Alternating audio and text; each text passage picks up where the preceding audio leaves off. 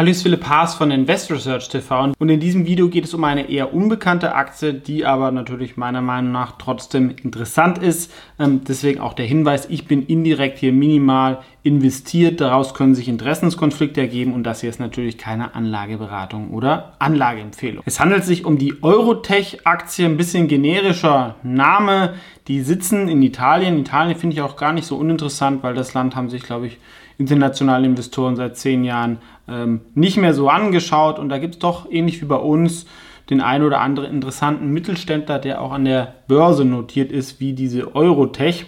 Ähm, und sie verbinden wirklich so zwei, drei ähm, Megatrends. Muss man natürlich immer ein bisschen aufpassen vom Buzzwords. Und auch das Geschäftsmodell ist jetzt nicht das ähm, allerbeste bisher. Ähm, aber sie sind ein führender Anbieter von Edge Computing. Was ist Edge Computing? Da erfolgt die Rechenleistung an der Grenze, ähm, vor allem zum Beispiel im autonomen Fahren. Ne? Vor zwei, drei Jahren war ja alles um die Cloud. Ähm, das ist natürlich auch weiterhin wichtig, aber die Cloud kann nicht alles machen. Gerade bei anspruchsvollen Anwendungen mit hohen äh, Datenraten, da müssen halt Sachen auch lokal berechnet werden. Oder zum Beispiel eine Sicherheitskamera, die nicht immer alles in die Cloud hochlädt, sondern halt auch lokal dann entscheiden kann.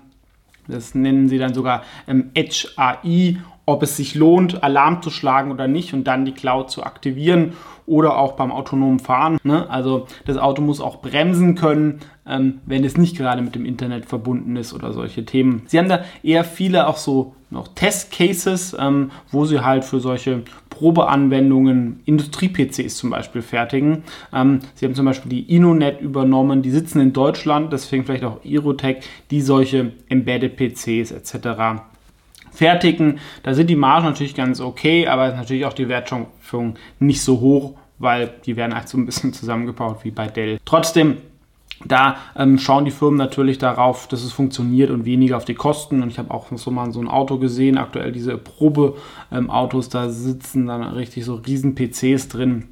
Und das zum Beispiel, ähm, was sie machen, ähm, aber halt auch weitere Anwendungsfälle, zum Beispiel das Thema Industrieautomatik und solche Themen und sind auch im Softwarebereich da tätig. Ähm, das eine wäre halt die Hardware, aber das halt noch Software dazu hat.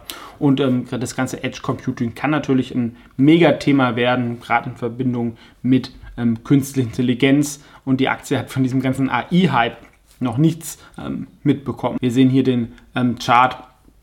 Aktie stand mal bei fast 10 Euro, ist jetzt bei 3 Euro und auch warum ist interessant aufs nächste Jahr ähm, ist das KGV unter 10. Muss man natürlich immer gucken, wie diese Schätzungen so sind, aber sie haben da schon so ein paar Verträge ähm, auch gewonnen, dass das durchaus realistisch ist und da ist natürlich dann ein enormer Hebel, wenn ich halt viele Jahre in eine Technik investiert habe und dann irgendwann, sage ich mal, ähm, die Gewinne kommen, aber ich davor Verluste gemacht habe. Und das ist meiner Meinung nach nicht so entdeckt, aber natürlich auch der Hinweis, das ist eine kleine spekulative Aktie in einem modernen technologischen Feld. Da kann es natürlich sehr, sehr viele Änderungen geben.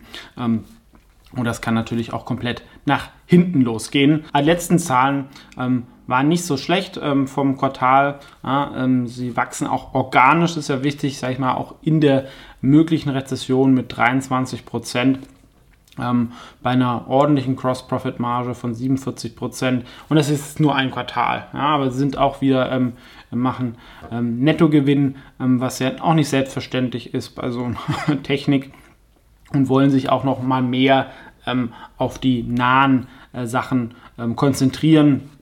Also Sachen, die halt auch in den nächsten Quartalen Umsätze bringen und nicht irgendwie in ein paar Jahren.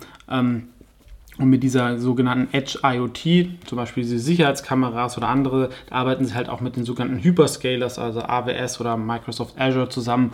Und über die kann man halt dann manchmal auch neue Kunden relativ ähm, effizient gewinnen, weil die machen das nicht selber. Die sagen, hier ist meine Cloud, wenn ihr irgendwas lokal berechnen wollt, sind wir vielleicht nicht die allergrößten Fans, ähm, aber bieten wir auch die Schnittstellen dazu an, weil wir auch wissen, wir sind hier bei autonomem Fahren, wir können nicht alles machen und sie haben da ähm, hier einige Projekte und vielleicht ergibt sich halt im autonomen Fahren da auch dann nochmal mehr Möglichkeiten mit ihren Industrie-PCs und außerhalb von Testcases. Da gibt es natürlich dann auch mehr, mehr Konkurrenz, wenn man dann in den größeren Maßstab geht.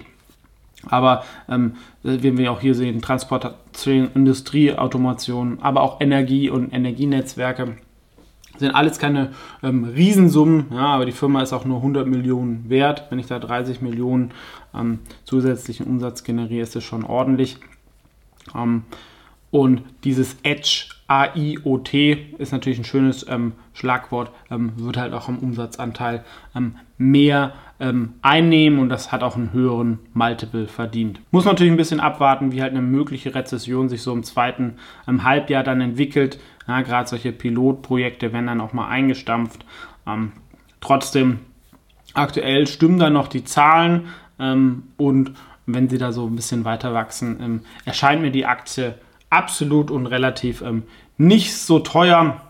Und wir haben es auch gesehen, ähm, ja, lange Zeit waren es so Testcases und jetzt soll eigentlich halt wirklich der Umsatz so anziehen.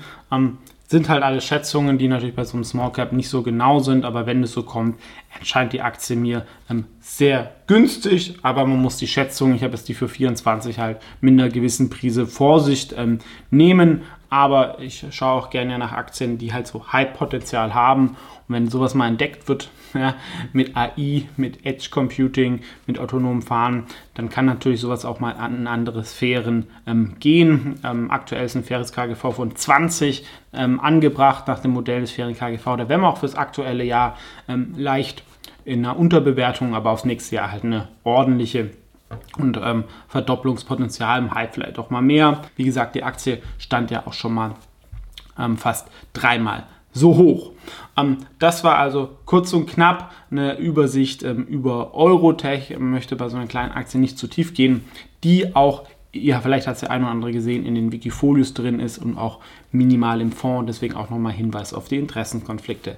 Ansonsten vielen Dank fürs Zuschauen, vielleicht für die Investierten. Die Produkte sind auch unten verlinkt und bis zum nächsten Mal.